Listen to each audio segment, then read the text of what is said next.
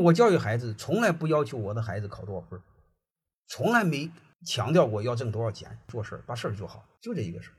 把事儿做好的背后的，必须先把人做好。人做不好，事儿做不好。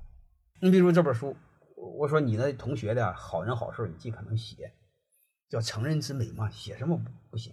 他就写了一些，写了之后歪打正着，人家就买他的书，人家就帮他给朋友推荐书。各位，如果这个道理你给他讲，他是没概念的。你让他写到书里边，他现在直接有感觉，他不就印象深刻了吗？以后是成人之美的事顺水推舟的事他不都就做了吗？这背后不就是做人吗？做人和做事你会发现，他不就相辅相成吗？